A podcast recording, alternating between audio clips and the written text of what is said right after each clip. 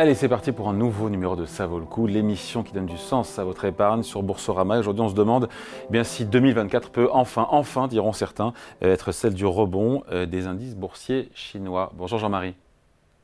Bonjour David. Jean-Marie Mercadal, directeur général de Synsicap euh, Asset Management en duplex avec nous. Depuis Hong Kong, à l'image de 2021, de 2022, 2023, on peut dire que 2024 démarre plutôt mal pour la bourse chinoise. Oui, c'est la pire semaine, euh, c'est la pire première semaine sur la bourse chinoise depuis 21, euh, 22 ans, depuis euh, 2000, 2001. Euh, Donc effectivement, c'est un très mauvais début et ça fait suite à trois années de baisse. Alors on n'a jamais eu quatre années de baisse consécutives depuis qu'on a des statistiques sur l'indice MSCI China. Et donc effectivement, c'est la, la question est-ce que 2024 verra enfin euh, l'année d'un rebond euh, des actions chinoises C'est la grande question du moment, mais c'est vrai que ça démarre mal. Rebond qui pourrait euh, être aidé par comment dire un changement de politique, en tout cas peut-être une prise de conscience. il y a eu le discours du Nouvel An de Xi Jinping. Est-ce qu'il a montré ou pas que le pouvoir avait pris acte ou prenait en compte ou avait compris ce mécontentement général de la population qui n'est pas seulement dû d'ailleurs à la baisse de la bourse, il y a l'explosion du marché euh, immobilier, il y a le, chômage euh, des jeunes diplômés qui est important. Est-ce qu'il y a une forme de mea culpa ou pas du tout? Alors effectivement, euh, le ton a un petit peu changé lors du discours du 1er janvier. on avait le sentiment que jusqu'à présent, le gouvernement n'avait pas été assez sensible justement à, cette baisse générale du moral de la population. Et là, euh, lors de son discours euh, du 1er janvier, eh ben, il a reconnu que la population avait quelques raisons de ne pas être très contente. Il a reconnu que euh, finalement, il y avait des difficultés dans l'économie chinoise après un début prometteur, après l'abandon de la politique de zéro Covid. Et donc, euh, il a annoncé que 2024, euh, bah, le gouvernement ferait en sorte euh, que la, la, situation des gens s'améliore. Le problème, c'est qu'il n'a pas encore vraiment euh, donné de raison, mais en tout cas, on est euh, dans une prise de conscience qui est plutôt bon.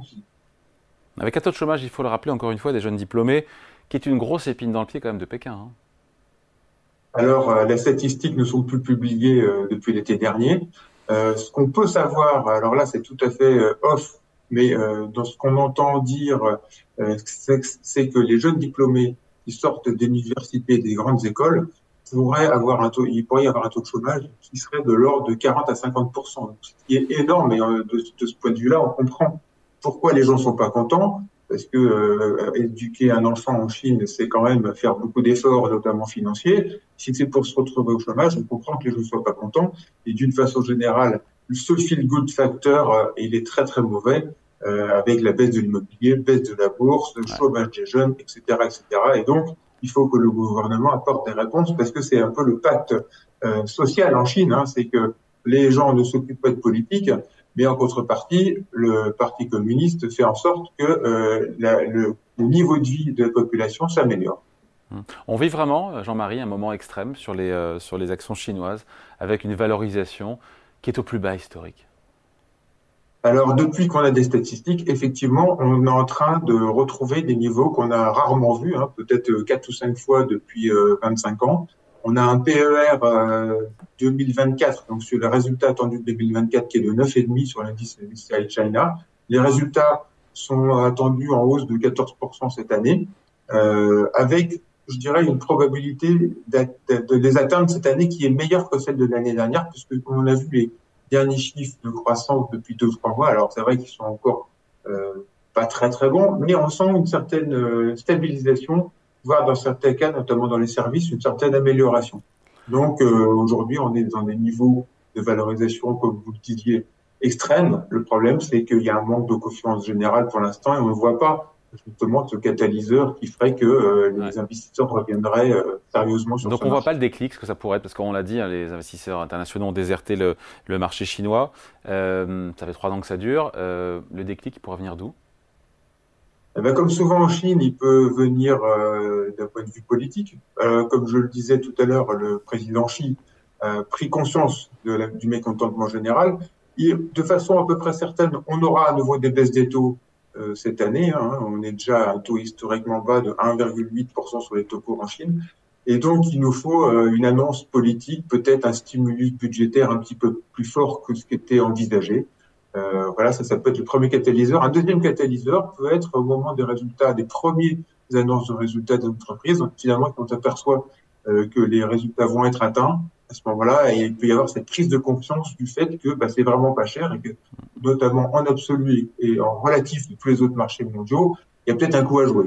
Historiquement, Jean-Marie, quand il y a des rebonds sur le marché chinois, ils sont, ils sont puissants, ils sont violents? Alors, ils sont euh, très violents. Euh, quelquefois pas très longs, mais ils sont très violents. Euh, souvent de 20 à 30% en quelques semaines. Et puis après, suivant les configurations économiques, euh, ça peut se poursuivre. Mais disons que on a, on a vu régulièrement des rebonds de 20 à 30% en quelques semaines. Et là, aujourd'hui, les, les, ingrédients techniques euh, font que ce rebond il pourrait être aussi assez violent parce que, comme vous le disiez, euh, les investisseurs internationaux sont sortis.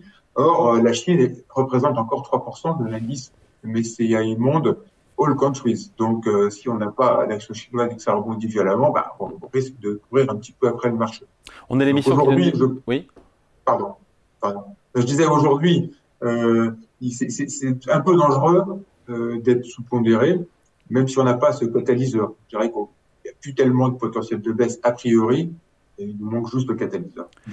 Oui, je le disais, on a l'émission qui donne du sens à votre épargne. Euh, comment on fait sur les actions chinoises pour jouer les valeurs qui sont en, lien avec la transition énergétique et qui respectent au mieux les piliers environnement, social et gouvernance? Ah, C'est vrai que l'immobilier, euh, ça cache euh, un petit peu certains secteurs qui se portent très bien, et notamment tout ce qui est véhicules électriques, batteries.